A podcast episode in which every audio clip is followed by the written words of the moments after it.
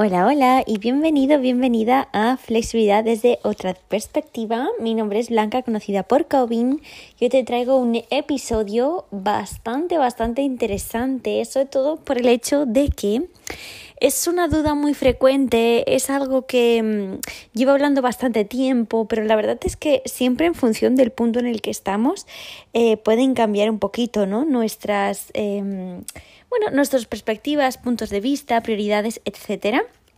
Así que hoy te traigo el tema de el entrenamiento de fuerza y la flexibilidad. Os estuve haciendo algunas preguntitas, sobre todo relacionadas con, por ejemplo, eh, hay que hacer entrenamientos de fuerza específicos, si hacemos flexibilidad, si no, tiene que ser con pesas ese entrenamiento.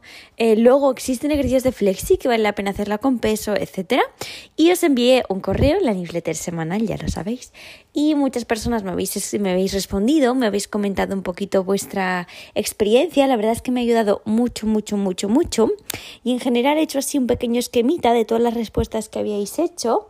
Y mm, alguna de las dudas más frecuentes que tenéis es, vale, pues eh, yo sí que, que entreno las dos, Blanca, pero no sé nunca si, si me estoy pasando en una u otra, tendría que entrenarlas por igual, un 50%, o cómo, cómo lo hacemos. Otras personas me habéis eh, mm, compartido experiencias, por ejemplo, que, que, se ha vuelto absolutamente indispensable el entreno de, de, fuerza en vuestra vida, porque incluso tenéis lesiones que se han recuperado muy bien gracias al entreno de fuerza, otras personas que me comentáis que, cree, que siempre os habían dicho en el mundo del yoga que entrenar con peso añadido era contradictorio. Otras personas tenéis dudas, ¿no? Que quizás solamente con el entreno de yoga ya es suficiente para ganar fuerza, etcétera. Y esas son un poquito cositas que, que quiero intentar resolveros hoy, cosas que, he ido viendo eh, según mi experiencia y según em, los estudios de la bibliografía científica, porque la verdad es que hay bastantes y, y nos aportan bastante conocimiento también sobre esto. Entonces, eh, primero de todo me parecía importante distinguir en los diferentes tipos de fuerza. Esta clasificación no es absoluta, es decir, he encontrado diferentes clasificaciones en función de los artículos que he ido revisando, pero esta clasificación me parecía fácil de entender y no, no, en esta clasificación no voy a describir exactamente los diferentes tipos de fuerza que hay, sino los diferentes tipos de entrenamiento de fuerza. Lo dicho, puede ser que em, no sea una clasificación perfecta a nivel científico, pero sí que me parece muy práctica, sobre todo entendible. Entonces, al final he llegado a la conclusión y justamente uno de los últimos artículos que, he revisado eh, hablaba de este tipo de clasificación, en que los entrenamientos de fuerza sobre todo se distinguen un poco en la intensidad, es decir, em, el peso que se ha de levantar, que se ha de mover, etc. Luego, en las repeticiones y las series. Entonces, teniendo estos factores en, en cuenta, podemos ver que hay cuatro tipos de entrenamiento de fuerza principales.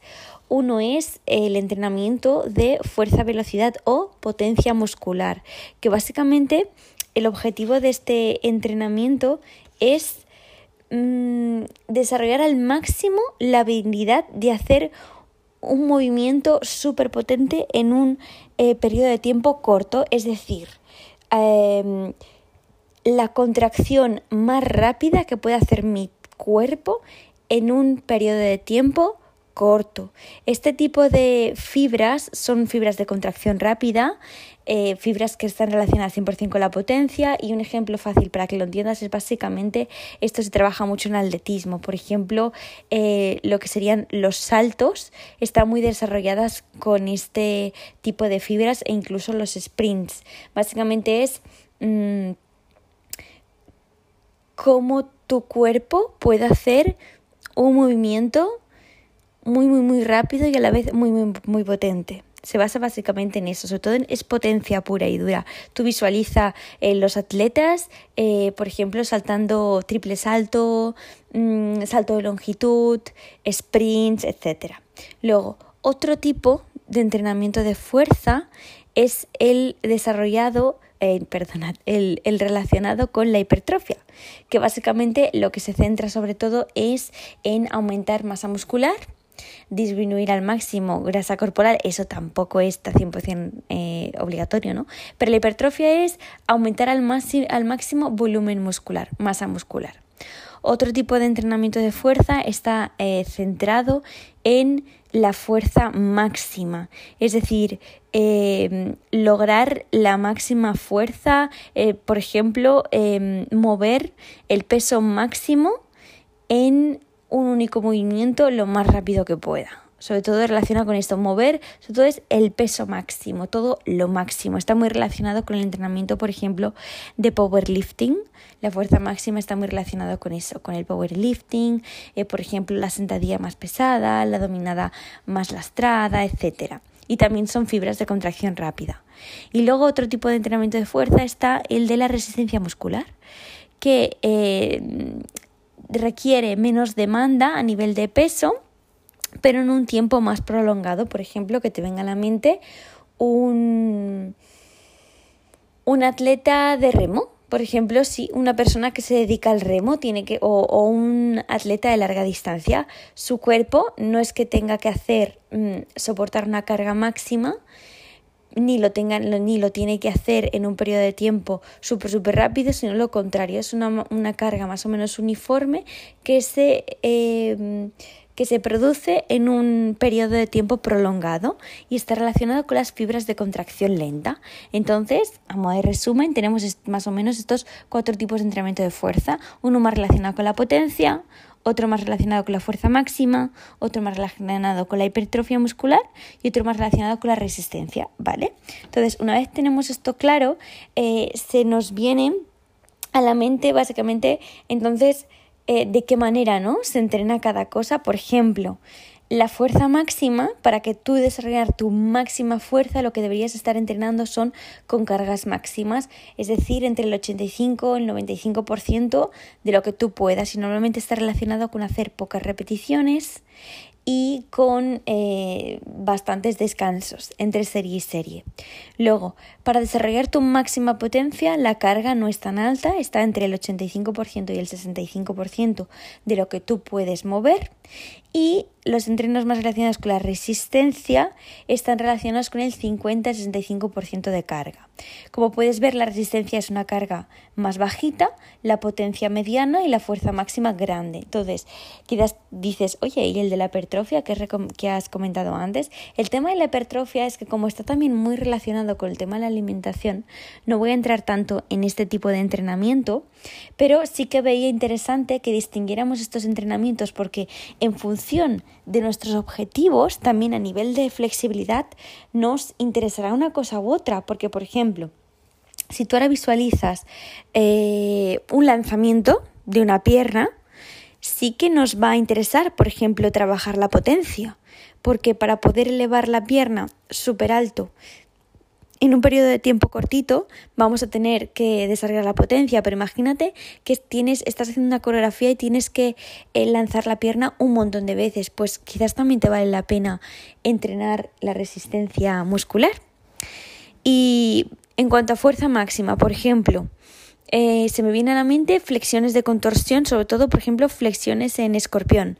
Eh, las personas que trabajan handstands de contorsión y hacen un escorpión eh, una habilidad que se suele utilizar mucho es hacer en ese handstand escorpión, hacer flexiones o de ahí bajar lentamente y hacer un cheststand, pues también tiene que trabajar la fuerza máxima. Por eso esas personas también trabajan, por ejemplo, las flexiones con lastre en la espalda y cosas así, ¿no?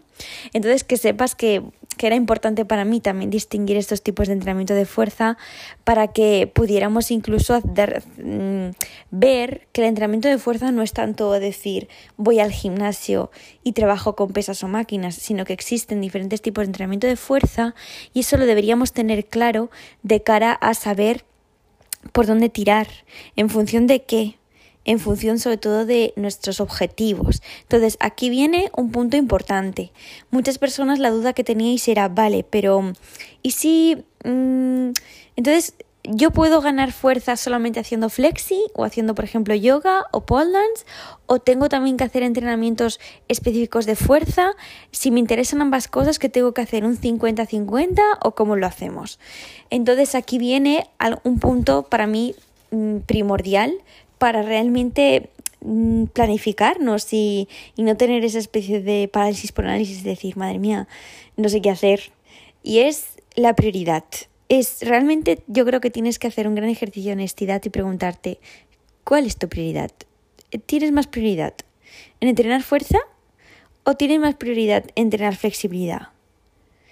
Mm, ¿Es posible que haya que tengas la misma prioridad en un campo u otro? Sí que lo es, pero en el fondo yo creo que siempre va a tirar algo. Por ejemplo, ¿no? Te voy a hablar de mi experiencia personal. Yo a día de hoy sí que trabajo la fuerza, eh, hago calistenia. Para trabajar la fuerza de tronco superior no, no utilizo pesos ajenos a mí, sino hago todo peso corporal en calistenia, como mucho alguna banda de resistencia y muy puntualmente algún lastre, pero no mucho. Y por parte de abajo sí que utilizo pesos ajenos. Luego, flexibilidad, yo me dedico sobre todo a la contorsión. También entrenamiento de flexibilidad de piernas, ¿no? Pero mi prioridad ahora mismo es la contorsión. Em, mi prioridad es enfocar la misma energía en un entreno u otro.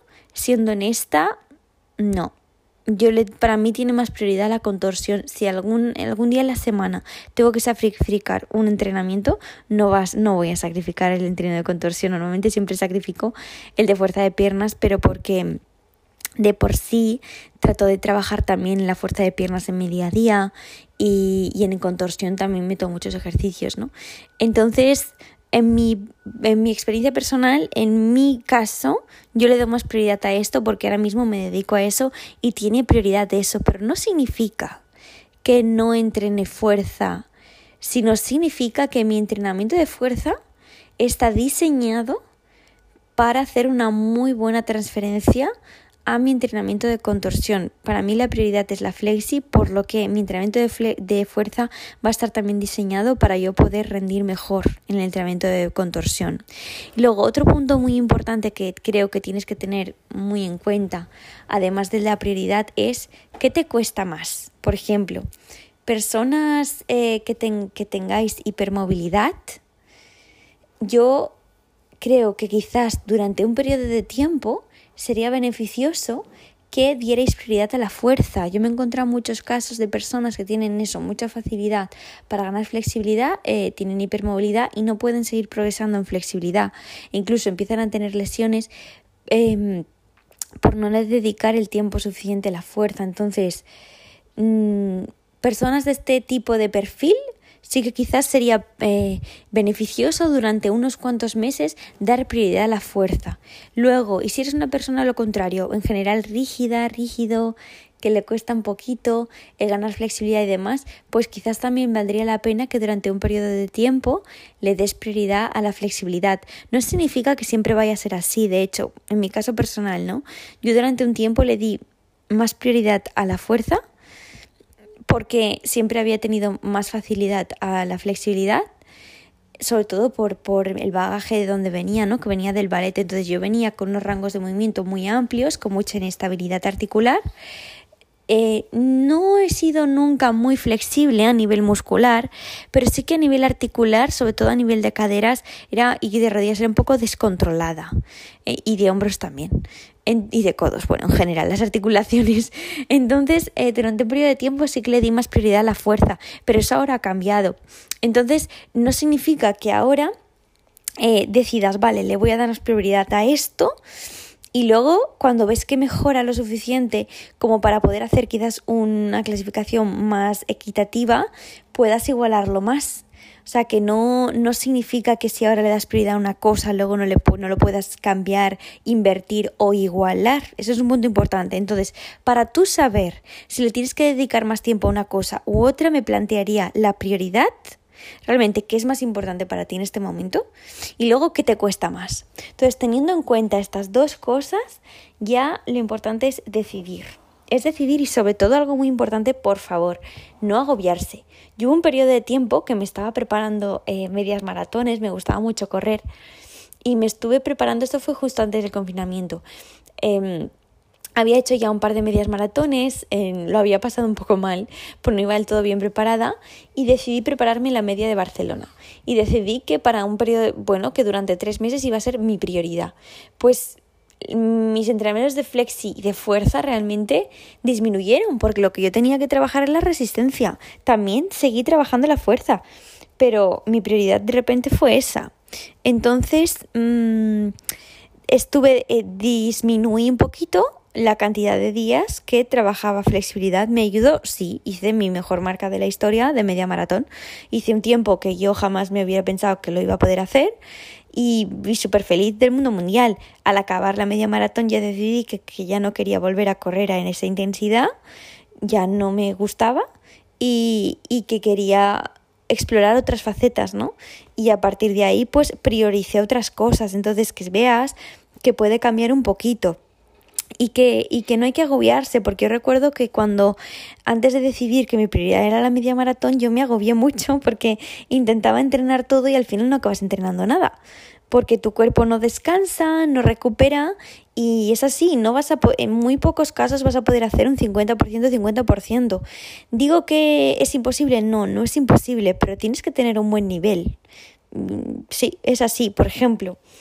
Eh, yo diría que ahora, incluso en el nivel que estoy, no soy capaz de hacer un 50%, 50%. Mm, yo creo que honestamente estoy a un 70% flexi y un 30% fuerza.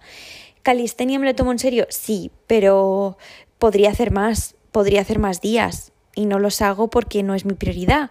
Entrenamiento de fuerza de piernas, podría elevar más pesos y no lo hago porque no es mi prioridad. Yo no, me, no tendría mucho sentido que me pusiera a hacer, eh, por ejemplo, hip thrust con 80 kilos o peso muerto con 60, que quizás te parecen pesos insignificantes, ¿no? Pero yo no me lo puedo permitir porque eso, eso mm, significaría que necesito mucha recuperación y que luego no podría hacer los entrenamientos de contorsión que quiero hacer. Entonces simplemente lo que hago es hacer los ejercicios y los pesos que siento que se adaptan a mi prioridad, que en este caso ahora mismo es la flexi. Entonces aquí eh, voy a entrar en un, en un tema importante que son las variables. Las variables, ¿a qué me refiero con las variables? En el entrenamiento de fuerza tendríamos que tener muy, muy, muy en cuenta lo siguiente, que son el tipo de ejercicios que hagas, preferiblemente, si tú estás interesado en mejorar también tu flexibilidad, que sean ejercicios multiarticulares y funcionales, que no sean ejercicios aislados. En muy pocos casos vamos a trabajar ejercicios aislados y normalmente van a ser más ejercicios de flexi activa aislados, no de fuerza. Entonces, mm, no tiene mucho sentido si quieres mejorar tu flexibilidad que hagas, por ejemplo, eh, curl femoral en una máquina. No tiene mucho sentido. O curl de bíceps tampoco tiene mucho sentido. Pero sí que tiene sentido, por ejemplo, que hagas dominadas o que hagas zancadas amplias o puentes de glúteo unilaterales. Eso sí que tiene sentido. O sea, el tipo de ejercicios tienen que ser eh, inteligentemente eh, escogidos para que hagan transferencia. Luego, la intensidad. ¿A qué me refiero? A la repetición máxima, al peso, a la, a la, intensidad del ejercicio. Por ejemplo, no va a ser lo mismo que hagas una flexión con rodillas que sin rodillas o que incluso con peso lastrado en tu espalda. Es muy diferente. O con los pies elevados. No es lo mismo que hagas una sentadilla con una kettlebell de 10 kilos a que te pongas una barra con 40. No es lo mismo, entonces el tema de la intensidad es un, un detalle importante. Luego, el número de repeticiones, como ya hemos visto, si tú quieres desarrollar tu fuerza máxima, seguramente vas a hacer entre 1 eh, y 5 repeticiones y con mucho descanso. Si quieres desarrollar la, la potencia, vas a hacer más repeticiones. Si quieres eh, desarrollar la resistencia muscular, pueden ser incluso entre 20 y 30 repeticiones. Eso en contorsión muchas veces lo hacemos. Así que eso es un punto importante. El número de repeticiones va también a determinar el tipo de fuerza que estás potenciando. Luego el número de series, lo mismo. Y los descansos. Cuanto más peso o, más intensidad, en el ejercicio también más descanso vas a necesitar, por ejemplo, entre repetición y repetición y serie y serie. Y si tú a lo contrario quieres eh, desarrollar resistencia, pues quizás sí que vale la pena que te plantees hacer menos descansos. Eso también es un factor importante.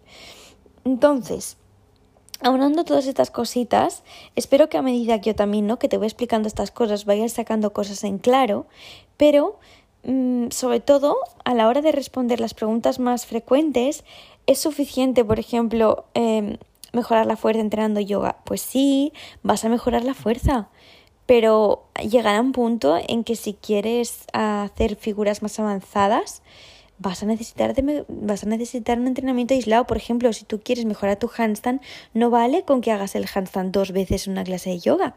Al final vas a tener que tener entrenamientos específicos de eso. Pues lo mismo pasa con la fuerza. Si tú quieres hacer algunas posiciones que requieren de mucha fuerza, por ejemplo, en yoga lo lasana y todos esos ejercicios de contracción, de fuerza de compresión de abdomen, necesitan de entrenamientos específicos donde tú hagas eso. Y lo mismo al final en posiciones eh, de flexi que requieran fuerza, por ejemplo, mm, mantener la pierna arriba o, ejercicios de contorsión pues sí que quizás vale la pena que entres la fuerza. Luego, no olvidemos la capacidad de eh, prevención de lesiones que tiene la fuerza. Unos, por ejemplo, unos isquiotibiales fuertes pueden salvarte a tiempo de una rotura eh, muscular porque pueden hacer que sostengas mucho mejor el, el máximo rango de movimiento, o sea, que sostengas mucho mejor la posición. Entonces, yo siempre voy a ser pro, voy a ser partidaria de tener al menos un día de entrenamiento de fuerza específico, o sea, solo trabajar la fuerza, aparte de los entrenamientos de flexibilidad, de yoga, de pole dance, de todo lo que hagas. Este tipo de entrenamiento de fuerza, si tu prioridad es trabajar la flexibilidad, tendría que ser un entrenamiento de fuerza específico y con lógica para lo que quieres trabajar, eh, preferiblemente ejercicios multiarticulares y un rango de movimiento amplio, no rangos de movimiento chiquitines. Tampoco creo que tenga mucho sentido que eh, hagas ejercicios de fuerza máxima. Si tu prioridad es la flexibilidad, siempre hablo desde este punto de vista, eh, tendrían que ser una combinación entre ejercicios donde trabajes la potencia y donde trabajes también la resistencia. La fuerza también, también, pero quizás vale más la pena, por ejemplo, que hagas una sentadilla mm, que en vez de hacer cinco sentadillas con un peso máximo y que luego acabes con las piernas temblando y al día siguiente unas agujetas terribles, que bajes un poco el peso y que hagas ocho repeticiones y que por ejemplo hagas la bajada excéntrica, luego hagas una pausa isométrica y luego subas. Esto realmente va a ser bastante más efectivo y va a hacer más transferencia para luego tu entrenamiento de flexibilidad. Puede ser que tengamos un 50%, un 50%, sí que puede ser, pero si eres una persona principiante, mm, me intentaría decantar por algo. Si no lo tienes claro, en el hecho de sentir, es que las dos cosas son prioridad, en vez de escoger por la prioridad, escoge por lo que te cuesta más. Y durante un periodo de tiempo invierte más tiempo y esfuerzo en lo que te cuesta más, porque vas a ver que luego te va a ser mucho más fácil hacer un 50-50 y vas a ver también que te es mucho más fácil progresar las dos porque hay cosas que a veces necesitan un poquito más de inversión de tiempo y de esfuerzo para luego que pueda avanzar al ritmo de la otra. Entonces, si es principiante, el enfoque 50%, 50-50 no lo veo muy, muy útil. Va a hacer que mejores, pero va a ser un periodo un poquito, va a ser una mejoría lenta. Yo creo que te valdría más la pena hacer un 70-30 y ese 70 y 30, ¿cómo decidirlo? ¿O por la prioridad o por lo que te cuesta más? Espero estarme explicando bien sobre esto. Luego, el ejercicio de fuerza tiene que ser con el propio peso corporal, con peso ajeno. Yo soy de las que piensa que, que se puede trabajar muy bien con nuestro propio peso corporal, tanto tronco inferior como tronco superior. Yo mm, la verdad es que tronco inferior sí que utilizo peso ajeno, pero porque había llegado un momento en que el peso corporal en algunos ejercicios me sabía poco, pero en otros no. Por ejemplo, el puente del glúteo unilateral sin peso ajeno me sigue pareciendo complejo y lo hago así. Muchas veces las zancadas también las hago sin peso. Ahora poco a poco sí que me pongo peso, ¿no? Y, las, y el peso muerto rumano a una pierna también. Mi consejo, si tu prioridad es la flexi, es que los ejercicios de fuerza casi siempre los hagas unilaterales, que no solamente hagas sentadillas, peso muerto con dos piernas, puentes de glúteo con dos piernas, que, que, tu prioridad sea hacer ejercicios unilaterales, realmente van a ser los que más transferencia van a hacer con el tema de la flexibilidad. Y, no es obligatorio utilizar peso ajeno ni para entrenar tronco superior ni tronco inferior. Si quieres utilizar peso ajeno, puedes hacerlo, pero también ten en cuenta eso. cuidadín con la intensidad. Sobre todo si tu prioridad es la flexi, cuidadín con la intensidad. ¿Que tu prioridad es la fuerza? Adelante adelante y luego añade tu entreno ejercicios de flexi de movilidad de cadera que te van a, vayan a ayudar a cada vez poder aumentar más los pesos, hacer más repeticiones y superar eh, marcas de, de repetición máxima. Eso está súper bien. No, no hay ningún problema. En cuanto a la duda de hay entrenamientos de flexi que se pueden hacer con peso ajeno, tal, aquí entramos en el tema del conditioning, ¿vale? Conditioning o acondicionamiento es algo que, por ejemplo, se hace mucho en muchísimo en contorsión, sobre todo en fuerza de piernas también, que es básicamente utilizar eh, tobilleras o utilizar bandas de resistencia es bastante positivo. A veces utilizar un peso ajeno, por ejemplo, hay ejercicios como el Jefferson Curl, que es un ejercicio muy bueno para mejorar flexión de cadera y flexibilidad isquiotibiales, que si lo haces con peso ajeno vas a mejorar mucho, muchísimo más que si lo haces sin. Entonces sí que hay ejercicios de flexibilidad que se pueden hacer con peso, con carga externa, pero aquí un pero muy importante. Em, es muy importante que a ti te sea muy fácil hacer ese ejercicio antes solamente con tu peso corporal, solamente si te es muy fácil, luego le puedes añadir peso externo. Imagínate, vamos a hacer unas elevaciones de espalda alta, pones los pies debajo del sofá, vamos a elevar el pecho. Si apenas puedes elevar tu pecho, no sirve de nada que digas, ah, pues me voy a poner un, un lastre en la espalda. No, primero tienes que ser capaz de elevar muy bien tu propio peso, sin, sin, dificultad y sintiéndote a gusto y luego ya le puedes poner una carga extra. Entonces, entrenar con pesas, sí que hay ejercicios que son muy efectivos lo haces con pesas, pero siempre sería muy importante dominarlo al máximo sin peso ajeno. Siempre primero con nuestro propio peso corporal. Eso es un punto súper, súper, súper, súper importante. Yo diría que de dudas así más específicas, creo que no me quedo ninguna. Entonces, si sigues planteándote, ah, es necesario que haga fuerza tal, yo mínimo sí que te plantearía, si tu prioridad es la flexibilidad, que metas un día, aunque sea de fuerza full body de todo el cuerpo. De hecho, en el canal de YouTube hay también rutinas de esta. Te va a ayudar mucho, de verdad. Vas a hacer un gran em, trabajo de prevención de lesiones. Si crees que no tienes tiempo para hacer eso, pues añade más ejercicios de flexi activa y de conditioning a tus entrenamientos de flexibilidad. Eso al menos va a ayudar a que algo trabajes la fuerza. Tienes que tener muy claro qué es tu prioridad y tienes que tener muy claro qué te cuesta más. Una vez tienes eso claro, decide en qué invertir más tiempo y más esfuerzo. Ten muy en cuenta de que existen diferentes tipos de entrenamiento de fuerza y que tienes que tomar decisiones sabias. Digo de verdad, porque a veces relacionamos el entrenar la fuerza con tener que levantar muchos pesos y solamente hacer ejercicios estilo sentadilla y tal, y a veces es mucho más recomendable hacer menos peso o incluso solo peso corporal y hacer ejercicios unilaterales, ¿vale? Ese es un punto súper importante que los pobres unilaterales son súper poco populares. Y más o menos ya está. Espero que no te haya quedado ninguna duda y si te lo queda, no tengas ningún problema en escribirme por Telegram, en enviarme un correo etcétera. Espero que eso, que haya sido lo más productivo posible, que a veces yo me hago un esquema y me apunto un montón de cosas, pero no siempre, ¿no? Me puedo mm, acordarme de todo.